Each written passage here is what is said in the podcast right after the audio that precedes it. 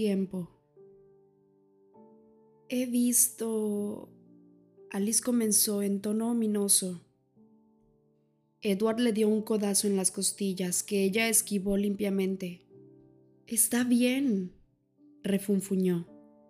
Es Edward el que quiere que lo haga, pero intuyo que te encontrarás en más dificultades si soy yo quien te da la sorpresa. Caminábamos hacia el coche después de clase y yo no tenía la menor idea de a qué se refería. ¿Y por qué no me lo dices en cristiano? requerí. No te comportes como una niña, sin rabietas, ¿eh? Creo que me estás asustando. Tú... Bueno, todos vamos a tener una fiesta de graduación.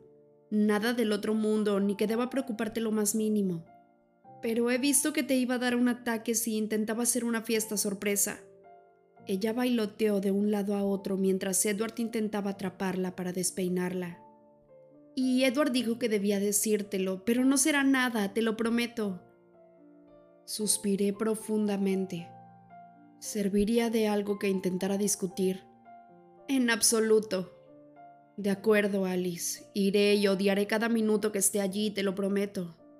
Así me gusta. A propósito, me encanta mi regalo. No debías haberte molestado. Alice, pero si no lo tengo. Ah, ya lo sé, pero lo tendrás. Impulsada por el pánico, me estrujé los sesos e intenté recordar si alguna vez había decidido comprarle algo para la graduación. Debía de haber sido así para que ella lo hubiera visto. Sorprendente. Intervino Edward como algo tan pequeño puede ser tan insoportable. Alice se echó a reír. Es un talento natural. ¿No podrías haber esperado unas cuantas semanas para decírmelo? Pregunté enfurruñada. Ahora estaré preocupada mucho más tiempo. Alice frunció el ceño. Vela, dijo con lentitud. ¿Tú sabes qué día es hoy? Mm, ¿Lunes? Puso los ojos en blanco. Sí, lunes. Estamos a día cuatro. Me tomó del codo, me hizo dar media vuelta y me dejó frente a un gran póster amarillo pegado en la puerta del gimnasio. Allí, en marcadas letras negras, estaba la fecha de la graduación. Faltaba una semana exactamente a partir de ese día. ¿Estamos a cuatro? ¿A cuatro de junio? ¿Estás segura? Nadie contestó. Alice sacudió la cabeza con pesar, simulando decepción, y Edward enarcó las cejas. No puede ser, pero ¿cómo es posible? Intenté contar hacia atrás los días en mi cabeza, pero era incapaz de comprender cómo habían transcurrido tan deprisa. De pronto no sentí las piernas. Parecía que alguien me las hubiera cortado. Sin saber cómo, en la vorágine de aquellas semanas de tensión y ansiedad, en medio de toda mi obsesión por el tiempo, el tiempo había desaparecido. Había perdido mi momento para revisarlo todo y hacer planes. Se me había pasado el tiempo y no estaba preparada. No sabía cómo hacer frente a todo aquello. No sabía cómo despedirme de Charlie y de René, de Jacob. No sabía cómo afrontar el hecho de dejar de ser humana Sabía exactamente lo que quería, pero de repente me daba terror conseguirlo.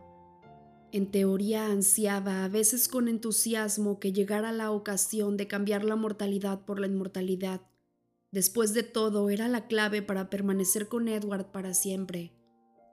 Por otra parte, estaba el hecho de que enemigos conocidos y desconocidos pretendían casarme. Convenía que no me quedara mirando, indefensa y deliciosa a la espera de que me capturara cualquiera de ellos. En teoría todo esto tenía sentido, pero en la práctica ser humana era toda la experiencia que yo tenía. El futuro que se extendía a partir del cambio me parecía un enorme abismo oscuro, del cual no sabría nada hasta que saltara dentro de él. Este simple dato, la fecha del día tan obvia que probablemente había estado reprimiéndola de forma inconsciente, se había convertido en el momento límite que había estado esperando con impaciencia. Pero a la vez era una cita con el pelotón de fusilamiento. De un modo lejano percibí como Edward me abría la puerta del coche, como Alice parloteaba desde el asiento trasero, y cómo golpeteaba la lluvia contra el cristal delantero. Él pareció darse cuenta de que solo estaba allí en presencia y no en esencia, y no intentó hacerme salir de mi abstracción. O quizá lo hizo y yo no me di cuenta. Terminamos en casa al final del trayecto. Edward me condujo al sofá y se sentó junto a mí mientras yo contemplaba por la ventana la tarde gris de llovizna e intentaba descubrir cuánto se había esfumado mi resolución. ¿Por qué sentía tanto pánico? Sabía que la fecha final se acercaba. ¿Por qué me asustaba ahora que había llegado? No sé cuánto tiempo me dejó mirar hacia la ventana en silencio, pero la lluvia desaparecía en la oscuridad cuando al final ya no pudo más. Puso sus manos frías sobre mis mejillas y fijó sus ojos dorados en los míos. ¿Quieres hacer el favor de decirme lo que estás pensando antes de que me vuelva loco? ¿Qué le podría decir que era una cobarde? Busqué las palabras adecuadas. Él insistió. Tienes los labios blancos, habla de una vez, Vela. Exhalé una gran cantidad de aire. ¿Cuánto tiempo había estado conteniendo la respiración? La fecha me tomó por sorpresa. Susurré. Eso es todo. Él esperó con la cara llena de preocupación y escepticismo. Intenté explicarme. No estoy segura de qué hacer, ni de qué le voy a decir a Charlie, ni qué, ni cómo. La voz se me quebró. Entonces todo esto no es por la fiesta. Hice una mueca. No, pero gracias por recordármelo. La lluvia repiqueteaba con más fuerza en el tejado mientras él intentaba leer mi rostro. No estás preparada, murmuró. Sí lo estoy. Mentí de manera automática, una reacción refleja. Estaba segura de que él sabría lo que ocultaba, así que inspiré profundamente y le dije la verdad. Debo estarlo. No debes estar de ninguna manera. Sentí como el pánico ascendía a la superficie de mis ojos mientras musitaba los motivos Victoria, Jane, Cayo, quien quiera que haya estado en mi habitación. Razón de más para esperar. Eso no tiene sentido, Edward. Apretó las manos con más fuerza contra mi rostro y habló con deliberada lentitud. Vela, ninguno de nosotros tuvo ninguna oportunidad. Ya has visto lo que ocurrió especialmente a Rosalie.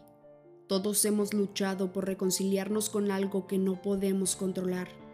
No voy a dejar que suceda del mismo modo en tu caso. Tú debes tener tu oportunidad de escoger. Yo ya hice mi elección. Tú crees que debes pasar por todo esto porque hay una espada sobre tu cabeza. Ya nos ocuparemos de los problemas y yo cuidaré de ti. Juro, cuando haya pasado todo y no exista nada que te obligue a hacerlo, entonces podrás decidir si quieres unirte a mí, si aún lo deseas pero no por miedo. No permitiré que nada te fuerce a hacerlo. Carlyle me lo prometió. Cuchiché, llevándole la contraria por costumbre. Después de la graduación. No hasta que estés preparada. Repuso con voz segura. Y desde luego no mientras te sientas amenazada. No contesté. No tenía fuerzas para discutir. En ese momento no parecía encontrar mi resolución por ningún lado. Vamos, vamos. Me besó la frente. No hay de qué preocuparse. Me eché a reír con una risa temblorosa. Nada salvo una sentencia inminente. Confía en mí. Eso hago. Siguió observando mi cara, esperando que me tranquilizara. ¿Puedo preguntarte algo? Lo que quieras. Me mordí el labio mientras lo pensaba y luego le pregunté algo distinto de lo que me preocupaba. ¿Qué le voy a regalar a Alice para su graduación? Se rió por lo bajo. Según Alice, parece como si fueras a comprar entradas para un concierto para nosotros dos. Eso era. Me sentí tan aliviada que casi sonreí. El concierto de Tacoma. Vi un anuncio en el periódico la semana pasada y pensé que sería algo que te gustaría ya que dijiste que era un buen CD. Es una gran idea, gracias. Ah, espero no estén agotadas. La intención es lo que cuenta, deberías saberlo. Suspiré. Había algo más que querías preguntarme. Continuó él. Fruncí el ceño. Pues sí que eres observador. Tengo mucha práctica leyendo tus expresiones. Pregúntame. Cerré los ojos y me recliné contra él, escondiendo mi rostro contra su pecho. Tú no quieres que yo sea vampiro. No, no quiero. Repuso con suavidad, y entonces esperó un poco. Pero esa no es la cuestión. Apuntó después de un momento. Bueno, me preocupaba saber cómo te sentías respecto a ese asunto. ¿Estás preocupada? Resaltó la palabra con sorpresa. Me dirás la verdad, la verdad completa, sin tener en cuenta mis sentimientos. Él dudó durante un minuto. Si respondo a tu pregunta, me explicarás por qué lo preguntas. Asentí con el rostro aún escondido. Inspiró profundamente antes de responder. Podrías hacerlo mucho mejor, Vela. Ya sé que tú crees que tengo alma, pero yo no estoy muy convencido. Y arriesgar la tuya... Sacudió la cabeza muy despacio. Para mí, permitir eso, dejar que te conviertas en lo que yo soy, simplemente para no perderte nunca, es el acto más egoísta que puedo imaginar. En lo que a mí se refiere, es lo que más deseo en el mundo, pero quiero mucho más para ti. Rendirme a eso me hace sentir como un criminal. Es la cosa más egoísta que haré, incluso si vivo para siempre. Es más, si hubiera alguna forma de convertirme en humano para estar contigo, no importa el precio, lo pagaría feliz. Me quedé sentada allí muy quieta, absorbiendo todo eso. Edward pensaba que estaba siendo egoísta. Sentí como la sonrisa se extendía lentamente por mi rostro. Así que no es que temas que no te guste igual cuando sea diferente, es decir, cuando no sea suave, cálida y no huela igual, realmente querrás quedarte conmigo sin importar en lo que me convierta. Él soltó el aire de golpe. Lo que te preocupa es que luego no me gustes, inquirió. Entonces, antes de que pudiera contestar, empezó a reírse. Vela, para ser una persona bastante intuitiva, a veces puedes resultar tan obtusa. Sabía que él pensaría que era una tontería, pero yo me sentía aliviada. Si él realmente me quería, podría soportar cualquier cosa, de algún modo. De pronto, la palabra egoísta me pareció una palabra hermosa. No creo que te des cuenta de lo fácil que sería para mí, Vela. Me dijo con un cierto eco de humor aún en la voz sobre todo porque no tendría que estar concentrado todo el tiempo en no matarte. Desde luego habrá cosas que extrañaré. Esta, por ejemplo. Me miró a los ojos mientras me acariciaba la mejilla y sentí como la sangre se apresuraba a colorear mi piel. Se rió amablemente. Y el latido de tu corazón. Continuó más serio, pero aún sonriendo un poco. Lo considero el sonido más maravilloso del mundo. Estoy tan sintonizado con él que juraría que puedo oírlo a kilómetros de distancia. Pero nada de eso importa. Esto, dijo, tomando mi rostro entre sus manos. Tú, eso es lo que yo quiero. Siempre serás mi vela, solo que un poquito más duradera. Suspiré y dejé que mis ojos se cerraran satisfechos, descansando allí entre sus manos y ahora me contestarás una pregunta tú a mí, la verdad completa sin tener en cuenta mis sentimientos. Preguntó. Claro, le contesté sin dudar, con los ojos bien abiertos por la sorpresa. ¿Qué querría saber ahora? Él recitó las palabras muy despacio. No quieres ser mi esposa. De pronto mi corazón se detuvo. Después rompió a latir desaforadamente Sentí un sudor frío en la nuca y las manos se me pusieron heladas. Él esperó, observando y evaluando mi reacción. Esa no es una pregunta, susurré al final. Él bajó la mirada y sus pestañas proyectaron largas sombras sobre sus pómulos. Dejó caer las manos de mi rostro para tomar mi helada mano izquierda. Jugó con mis dedos mientras hablaba. Me preocupa cómo te sientes al respecto. Intenté tragar saliva. De todas formas no es una pregunta. Por favor, Vela. La verdad, inquirí formando las palabras con los labios. Claro, podré soportarla, sea lo que sea. Inspiré muy hondo. Te vas a reír de mí. Sus ojos llamearon en mi dirección, sorprendidos. Reírme. No puedo imaginar por qué. Verás, murmuré y después suspiré. Mi cara pasó de blanco a la escarlata, ardiendo repentinamente del disgusto. Está bien, está bien. Estoy segura de que esto te va a sonar como una especie de chiste, pero es la verdad. Es solo que me da tanta vergüenza. Le confesé y escondí el rostro en su pecho otra vez. Se hizo una gran pausa. No te entiendo. Eché la cabeza hacia atrás y lo miré. El pudor me hizo lanzarme, ponerme beligerante. No quiero ser una de esas chicas, Edward de esas que se casan justo al acabar la escuela, como una tonta de pueblo que se queda alucinada por su novio. ¿Sabes lo que van a pensar los demás? ¿Te das cuenta del siglo en el que estamos? La gente ya no se casa a los 18, al menos no la gente lista, responsable y madura. No quiero ser una chica de esas, yo no soy así. La voz se me apagó y fue perdiendo fuerzas. El rostro de Edward era imposible de leer mientras pensaba en mi respuesta. ¿Eso es todo? Preguntó finalmente. Yo parpadeé. ¿Te parece poco? No es que estés más entusiasmada por ser inmortal que por mí. Y entonces, aunque había predicho que él se reiría de mí, fui yo la que tuvo el ataque de risa histérica. Edward. Jadeé entre paroxismos de risitas. Vaya, yo siempre pensé que tú eras mucho más listo que yo. Me estrechó entre sus brazos y sentí que se estaba riendo conmigo. Edward, repetí haciendo un pequeño esfuerzo para hablar con absoluta claridad. No tengo ningún interés en vivir para siempre si no es contigo. No querría ni siquiera vivir un día más si no es contigo. Bueno, es un alivio, comentó.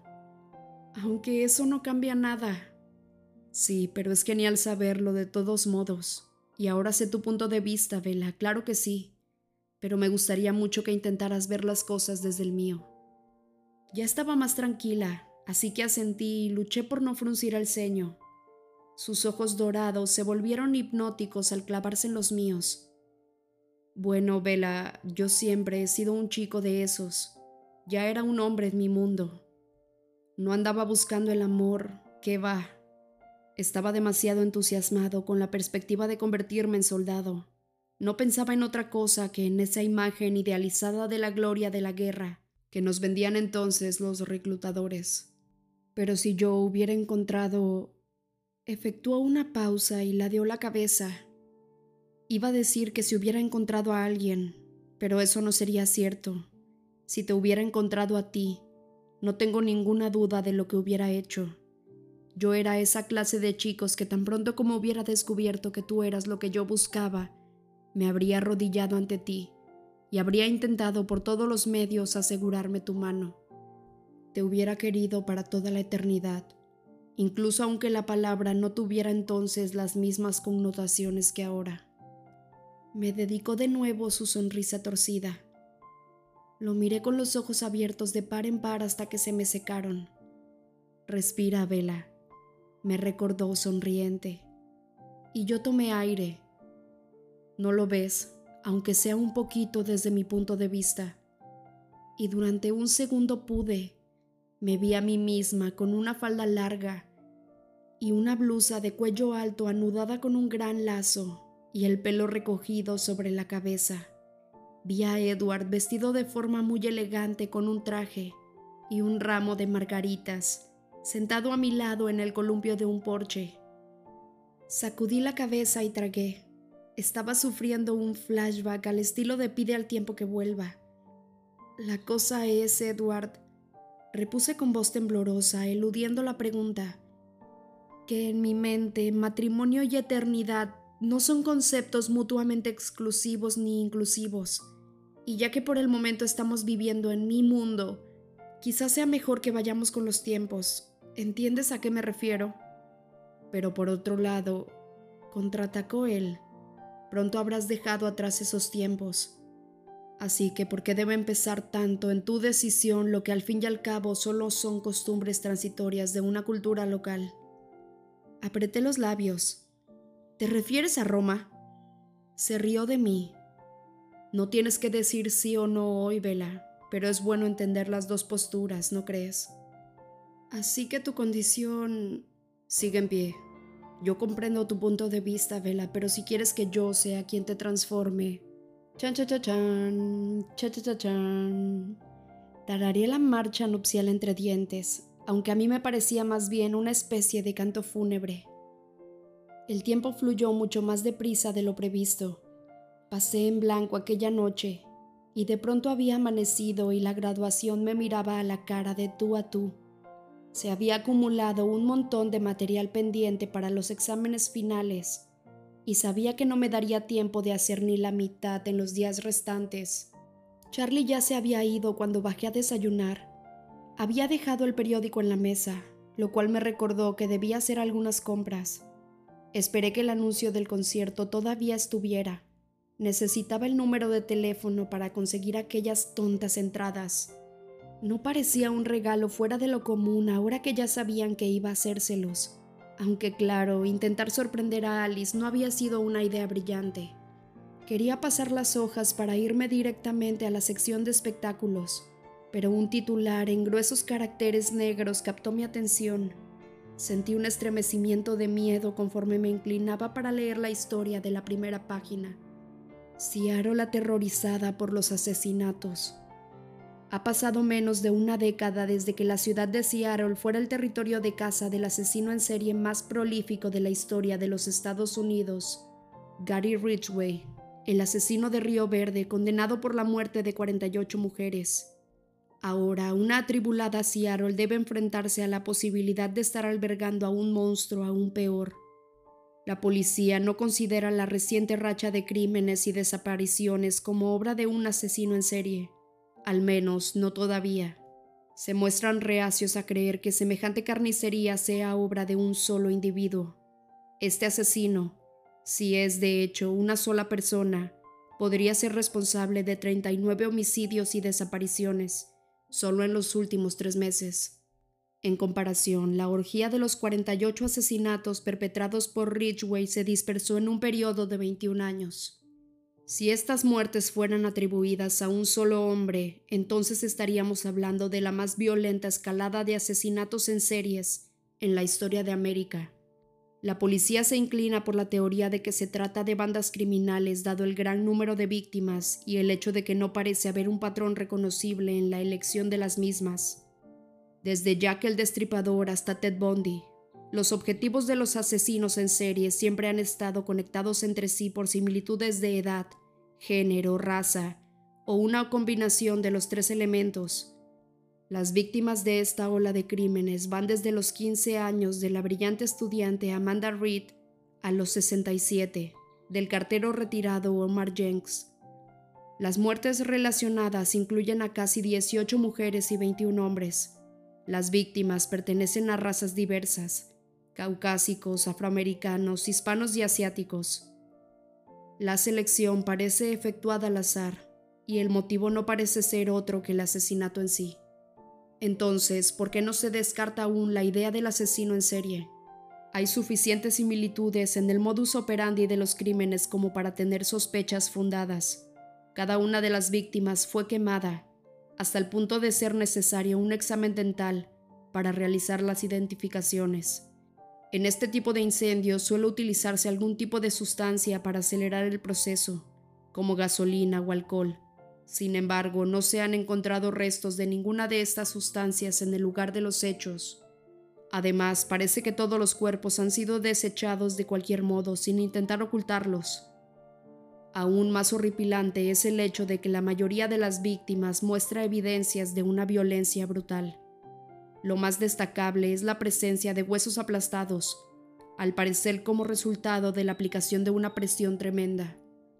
Según los forenses, dicha violencia fue ejercida antes del momento de la muerte, aunque es difícil estar seguro de estas conclusiones, considerando el estado de los restos.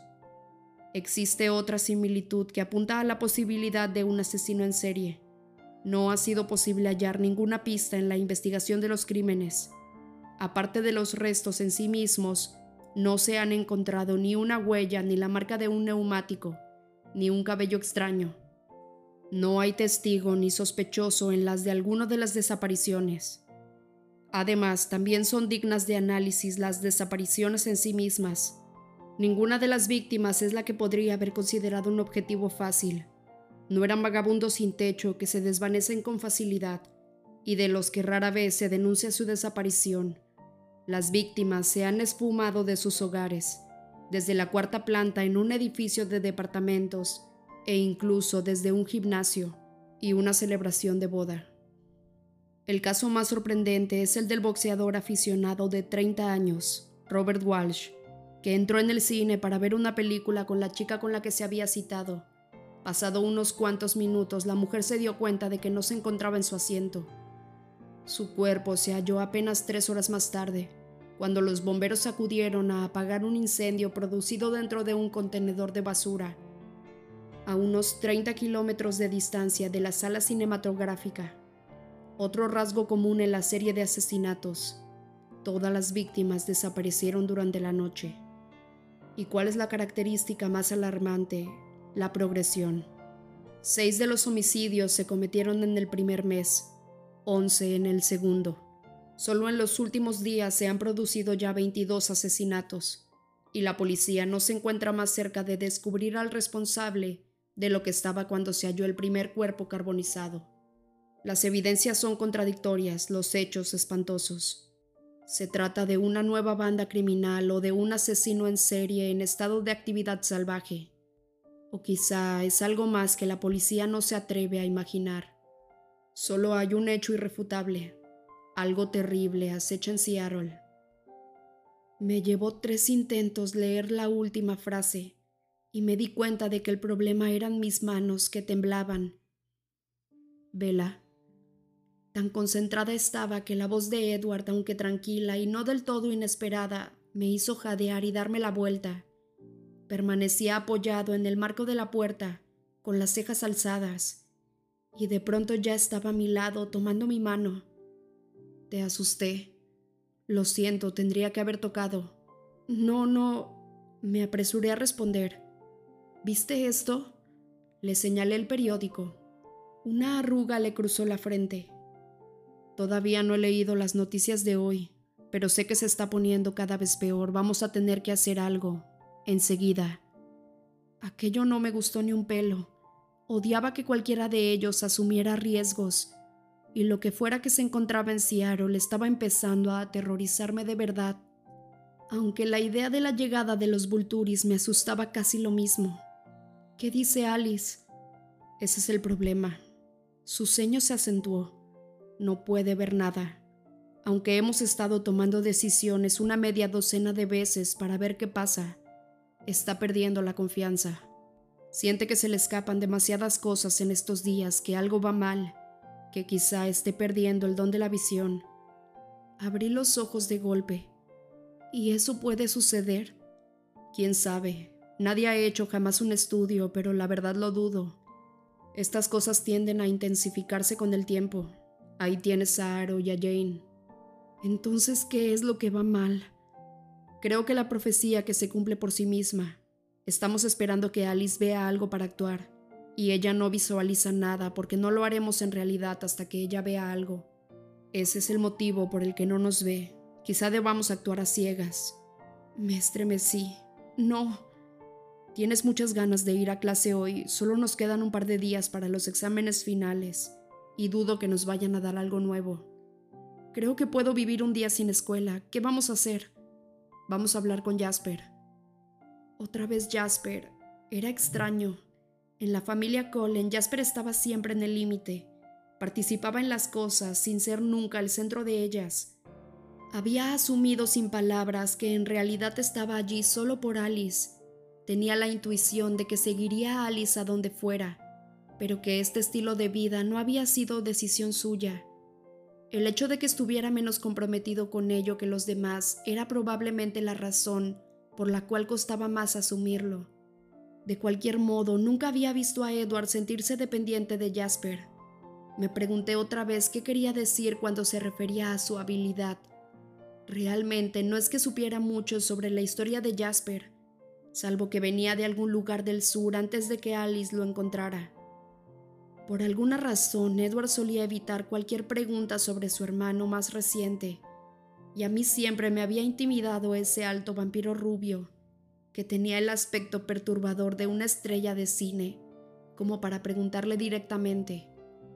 Cuando llegamos a casa de los Cullen nos encontramos con Carla y Lesme y Jasper viendo las noticias con mucho interés, aunque el sonido era tan bajo que me pareció casi ininteligible.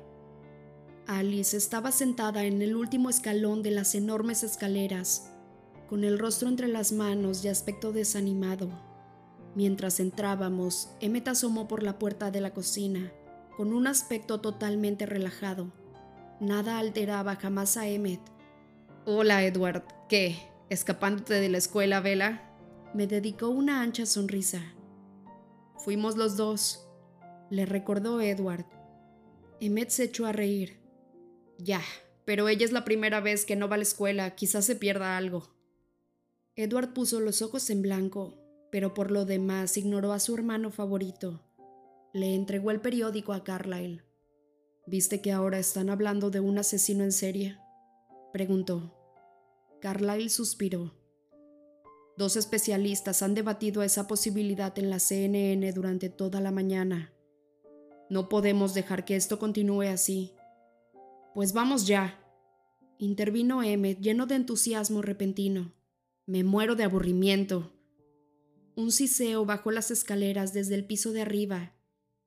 Ella siempre es tan pesimista, murmuró Emmet para sí mismo. Edward estuvo de acuerdo con él. Tendremos que ir en algún momento.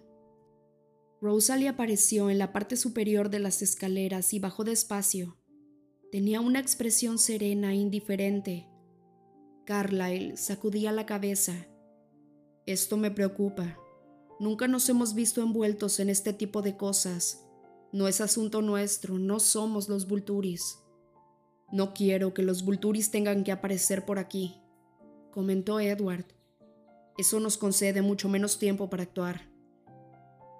Y todos esos pobres inocentes humanos en Seattle, susurró Esme. No está bien dejarlos morir de ese modo. Ya lo sé, suspiró Carlyle. Ah, intervino Edward de repente, volviendo ligeramente la cabeza para mirar a Jasper. No lo había pensado, claro. Tienes razón, ha de ser eso. Bueno, eso lo cambia todo. No fui la única que lo miró confundida, pero debí ser la única que no lo miró enojada. Creo que es mejor que se lo expliques a los demás, le dijo Edward a Jasper. ¿Cuál podría ser el propósito de todo esto? Edward comenzó a pasearse de un lado a otro, mirando al suelo y perdido en sus pensamientos. Yo no lo había visto levantarse, pero Alice estaba allí a mi lado. ¿De qué habla? Le preguntó a Jasper. ¿En qué estás pensando? Jasper no pareció contento de convertirse en el centro de atención. Dudó, intentando interpretar cada uno de los rostros que había en el salón ya que todo el mundo se había movido para escuchar lo que tuviera que decir, y entonces sus ojos se detuvieron en mí. Pareces confundida, me dijo con su voz profunda y muy tranquila. No era una pregunta. Jasper sabía lo que yo sentía, al igual que sabía lo que sentían todos los demás. Todos estamos confundidos, gruñó Emmet. Podrías darte el lujo de ser un poco más paciente, le contestó Jasper. Ella también debe entenderlo, ahora es uno de nosotros. Sus palabras me tomaron por sorpresa, especialmente por el poco contacto que había tenido con él a partir de que intentara matarme el día de mi cumpleaños. No me había dado cuenta de que pensara en mí de ese modo. ¿Qué tanto sabes sobre mí, Bella? inquirió. Emmet suspiró teatralmente y se dejó caer sobre el sofá para esperar con impaciencia exagerada. No mucho, admití. Jasper miró a Edward, que levantó la mirada para encontrarse con la suya. No, respondió Edward a sus pensamientos. Estoy seguro de que entiendes por qué no le he contado esa historia, pero supongo que debería escucharla ahora. Jasper asintió pensativo, y después empezó a enrollarse la manga de su suéter color marfil sobre el brazo. Lo observé curiosa y confundida, intentando entender el significado de sus actos. Sostuvo la muñeca bajo la lámpara que tenía al lado, muy cerca de la luz del foco, y pasó el dedo por una marca en relieve en forma de luna creciente que tenía sobre la piel pálida. Me tomó un minuto comprender por qué la forma me resultaba tan familiar. Ah, exclamé, respirando hondo cuando me di cuenta. Jasper, tienes una cicatriz exactamente igual que la mía. Alcé la mano con la marca en forma de media luna más nítida contra mi piel de color crema que contra la suya, más parecida al alabastro. Jasper me sonrió de forma imperceptible. Tengo un montón de cicatrices como la tuya, Vela. El rostro de Jasper era impenetrable cuando se arremangó la fina manga del suéter. Al principio, mis ojos no pudieron entender el significado de la textura que tenía la piel allí. Había un montón de medias lunas curvadas que se atravesaban unas con otras formando un patrón, como si se tratara de plumas que solo eran visibles al ser todas blancas gracias a que el brillante resplandor de la lámpara hacía que destacaran ligeramente al proyectar pequeñas sombras delineando los contornos. Entonces comprendí que el diseño estaba formado por medias lunas individuales como la de mi muñeca. Miré de nuevo mi pequeña cicatriz solitaria y recordé cómo había sufrido. Vi de nuevo la forma de los dientes de James, grabada para siempre en mi piel. Entonces tragué con dificultad el aire y lo miré. Jasper, ¿qué te pasó?